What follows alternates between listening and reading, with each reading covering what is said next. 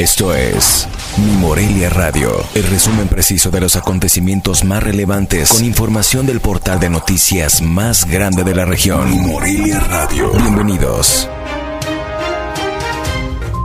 Bienvenidos al resumen informativo de este jueves 21 de octubre de 2021.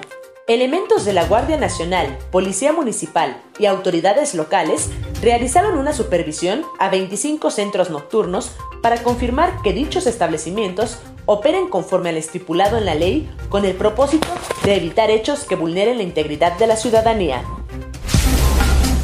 Este jueves, las vías del tren en el estado cumplieron 100 días acumulados de bloqueos durante el presente año por constantes manifestaciones de la Coordinadora Nacional de Trabajadores de la Educación, Poder de Base, de acuerdo a información de la Asociación de Industriales del Estado de Michoacán.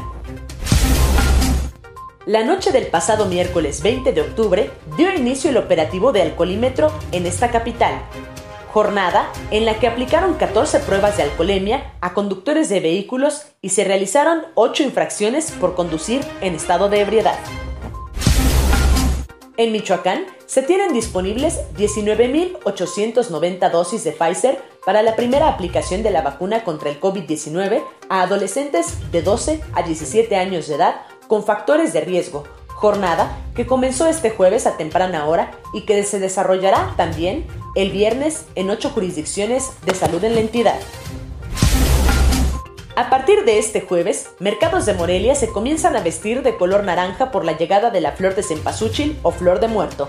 En un recorrido realizado en el mercado de San Juan, oferentes dijeron que el costo incrementó entre 5 y 10 pesos al consumo local.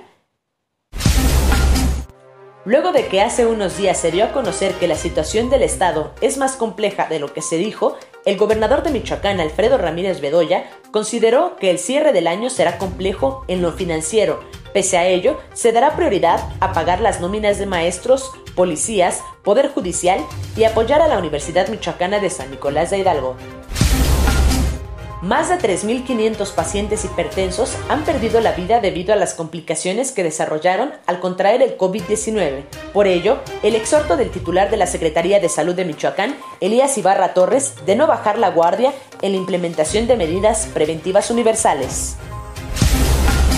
En la administración estatal se analiza la posible desincorporación de un bien inmueble que se entregaría a cuenta al Instituto Mexicano del Seguro Social por una deuda de 1.600 millones de pesos que tiene el gobierno del estado con la institución, indicó el gobernador de Michoacán, Alfredo Ramírez Bedoya. Este jueves inició la venta de boletos para el Festival Internacional de Cine de Morelia y a los pocos minutos hubo fallas técnicas que complicaron las compras.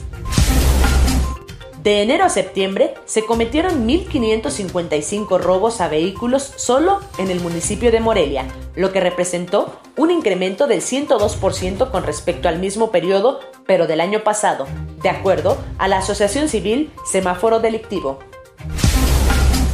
La Fiscalía General del Estado de Michoacán obtuvo de un juez de control vinculación a proceso en contra de tres elementos de la policía por su posible relación en los delitos de abuso de autoridad y robo calificado, cometidos en agravio de tres integrantes de una familia en esta ciudad.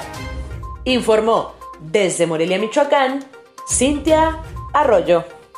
Esto fue Mi Morelia Radio. Te invitamos a que estés siempre bien informado. www.mimorelia.com Mi Morelia Radio. Hasta la próxima.